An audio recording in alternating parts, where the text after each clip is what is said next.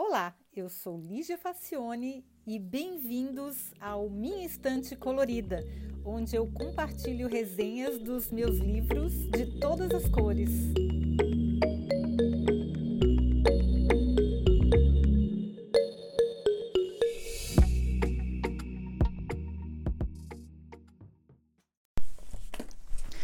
Olá! Com certeza você já ouviu a famosa expressão tem que pensar fora da caixa. Virou quase uma lei, né? Quem não pensa fora da caixa não consegue ser criativo e nem inovador. Pois é, só que essa é a maior balela dos últimos tempos. Com a ajuda do Drill, Boyd e Jacob Goldenberg, autores do ótimo Inside the Box: A Proven System of Creativity for Breakthrough Results numa tradução livre, seria mais ou menos dentro da caixa, um sistema comprovado de criatividade para resultados revolucionários. E eu vou explicar por quê. Bom, primeiro vamos descobrir de onde surgiu essa história de caixa. Segundo os autores, tudo começou com um estudo sobre criatividade liderado pelo professor J.P. Guilford, baseado no jogo dos nove pontos você já deve conhecer, mas lá vai. O desafio é unir os nove pontos usando apenas quatro linhas e sem tirar o lápis do papel. As pessoas tendem a achar que a solução tem que estar dentro do quadrado imaginário onde estão inseridos os pontos. E a solução, que são várias, aliás, está justamente em sair desse quadrado. Pois é, Aí o estudo descobriu que 80% dos participantes não conseguiam achar uma saída porque ficavam presos no limite imaginário. A equipe que fez o estudo não hesitou em criar essa espécie de lei que dizia que para ser criativo era preciso pensar fora da caixa, ou seja, fora do quadrado. Bom, foi aí que os gurus da criatividade começaram a usar a expressão que apesar do início ter sido nos anos 70 do século passado, dá para dizer que a ideia viralizou, que é uma, é uma expressão mais atual. Naquela época as coisas também já viralizavam. Pois é, todos iam repetindo o mantra até que os pesquisadores resolveram tirar a história limpo e fazer outro experimento usando o mesmo jogo dos nove pontos. Para o primeiro grupo, o teste foi apresentado exatamente da mesma maneira usada pelo professor Guilford. Para o segundo grupo, foi dito que a solução estava em pensar fora do quadrado imaginário. Ou seja, eles deram a dica que quase matava a charada, né? Praticamente deram a resposta. E sabe o que, que eles concluíram? Pois é, no primeiro grupo, como esperado, apenas 20% dos participantes resolveram o problema, que era o mesmo resultado do, do experimento anterior. A surpresa foi no segundo grupo, aquele que tinha a solução para o problema, ou seja, eles receberam uma dica. Pois é, somente decepcionantes 25% conseguiram achar o caminho. Acredita nisso? Ou seja, repetir o mantra que eu tenho que pensar fora da caixa, ou mesmo tentar pensar fora da caixa, não faz diferença nenhuma. É porque a caixa somos nós. Não há como sair dela. A caixa é o nosso repertório, o nosso conjunto de conhecimentos e experiências. Então, a solução não está em sair da caixa, mas ampliá-la, fazê-la mais rica, equipá-la com mais ferramentas. E o melhor, conectá-la a outras caixas, formando uma rede.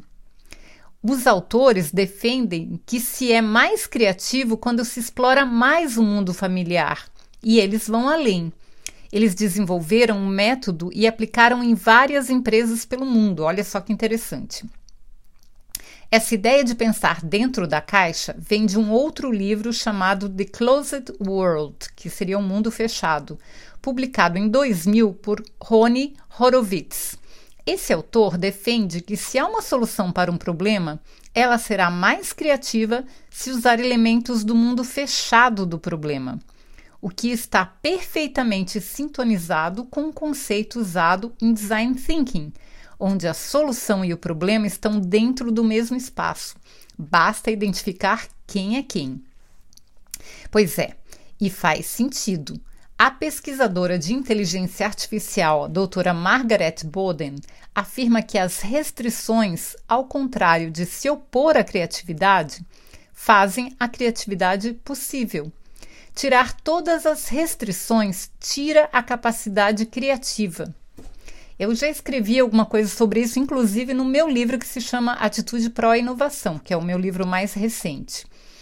Bom, um outro mito derrubado no livro é sobre o brainstorming. Depois de virar moda e ser usado até em escolas secundárias, o conceito nasceu em 1953 pelas mãos do publicitário Alex Osborne, em sua agência de propaganda. Pois é, estudos demonstraram que o método não traz vantagens em relação à geração individual de propostas. Além disso, as ideias geradas com auxílio desse método são menos numerosas e de baixa qualidade se comparadas com o trabalho individual ou em grupos reduzidos. Mas voltando ao método desenvolvido pelos pesquisadores. Então, eles criaram cinco técnicas bem interessantes dentro do que eles chamam de template para a criatividade. Então, são cinco técnicas. Vamos à primeira. A primeira é a subtração. Consiste em retirar um componente essencial do produto ou conceito e identificar quem veria valor no resultado. Aí, como exemplos, eles citam, eles citam o amaciante, que foi criado num exercício onde se tirava o elemento essencial do sabão, responsável pela limpeza da roupa. Vocês sabiam disso, gente? Que foi um exercício. O, a, a, a, o detergente ele limpa e perfuma, o amaciante só perfuma, então ele tirou uma característica do produto e gerou outro produto. Um outro exemplo é a IKEA, onde a montagem dos móveis, que é um, um item essencial na maioria das lojas, também foi retirado. Ou o Walkman da Sony, que não tinha função de gravar, só de tocar a fita. Ou os terminais eletrônicos dos bancos, que retiraram os caixas humanos do processo de atendimento. Eles não falam num livro, mas o que é o Uber se não uma empresa de transporte sem veículos? E o Airbnb? Né? São conceitos que onde eu tenho a ideia da subtração. Eu pego um produto ou um serviço e subtraio uma parte importante dele para gerar um outro produto. Olha que interessante. Essa é a primeira técnica. A segunda técnica é a divisão, que consiste em dividir o objeto ou o processo em múltiplas partes e rearranjá-las de uma maneira diferente e nova. Aí vamos aos exemplos. Eles citam as autoridades de trânsito da Ucrânia, que olha só, que está sendo invadida agora elas dividiram em partes as funções do carro estacionado e chegaram à conclusão que se um motorista parasse em local proibido, bastava isolar uma das partes, no caso, a placa do carro, levando-o a uma central. A placa e a função total só seria restabelecida com o pagamento da multa. Olha só, então os guardas iam lá e quando o carro estava no local proibido, eles retiravam a placa do carro. E o carro não pode circular sem placa, né? Então, é, meio que ficaram. A placa fica de refém e a pessoa não recebe a placa de volta enquanto ela não paga a multa. É uma ideia bem interessante. Um, ou outro exemplo é o do condicionador de ar tipo split, cujo compressor foi isolado e instalado em local onde incomodasse menos. A outra ideia é o telefone celular pré-pago, em, em que a pessoa paga antes de usar, que é o contrário dos métodos anteriores. Então, esse conceito aí, essa técnica de divisão é bem interessante. A terceira técnica é da multiplicação, que consiste em multiplicar algum componente do processo ou função, mesmo que aparentemente de uma maneira desnecessária. É a técnica que leva a multiplicar o número de rodas de uma bicicleta temporariamente enquanto alguém está aprendendo, por exemplo. Ou aquelas subtelas de vídeos que permitem a uma pessoa zapear outros canais e ver um programa ao mesmo tempo na TV. É um outro exemplo. A quarta técnica é a da unificação de tarefas, que consiste em reunir dois ou mais elementos diferentes de processos ou objetos fazendo com que a combinação tenha uma nova função. É, fica mais fácil se a gente der um exemplo, né? Por exemplo, a maquiagem que agrega filtro solar, a publicidade móvel em veículos ou telefones celulares com função de geolocalização. Então eu coloco várias tarefas num instrumento só, ou num, num componente só. E a quinta e última técnica é a dependência de atributos, que consiste em relacionar dois ou mais elementos de produtos ou processos inovadores que aparentemente não têm relação entre si.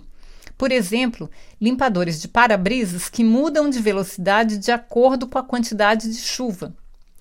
Aplicativos que provêm informações sobre restaurantes e lojas quando o usuário se aproxima de uma região. Ou seja, uma função depende da informação da outra. O aplicativo depende da geolocalização e o limpador de para-brisas depende do sensor de chuva. É muito bacana, né? Cada técnica é detalhada com muitos exemplos reais. Eu, de minha parte, eu achei bem útil o exercício de desmontar um processo ou produto em elementos e depois fazer combinações diversas. Já deu para ver que a prática rende muita coisa interessante, né? Então, só voltando, olha só, isso tudo é sem sair de dentro da caixa, só usando o próprio produto e o próprio repertório. Então, eu já tenho já cinco técnicas que eu não preciso nem sair do meu produto, que só fico dentro dele. A primeira é a subtração, a segunda é a divisão, depois a gente tem a multiplicação, a unificação de tarefas e a dependência de atributos. Tudo isso sem sair da caixa. Bom, de resto, só me resta convidar. Vem para a caixa você também, né? Então, é, só para fechar, eu queria dizer que eu só fiquei sabendo desse livro graças a um, um artigo muito bom do Maurício Manhães, que é um especialista, um, ele é doutor em design thinking, principalmente em design de serviços, é uma das maiores autoridades é, na área e ele sempre tem muito, coisas muito boas para indicar. Então, agradeço ao Maurício Manhães, meu querido amigo. E aí, se vocês quiserem a versão escrita, tem o um link na descrição do, do, do, episódio, onde vocês também têm as imagens, que caso alguém não tenha conseguido imaginar o jogo dos, dos nove pontos. E lembrando que no site minhaestantecolorida.com Dá para ter muito mais informações, vocês podem deixar comentários, podem deixar sugestões e também tem um link para comprar o livro. Tá bom, gente? Muito obrigada e até o próximo episódio. Tchau!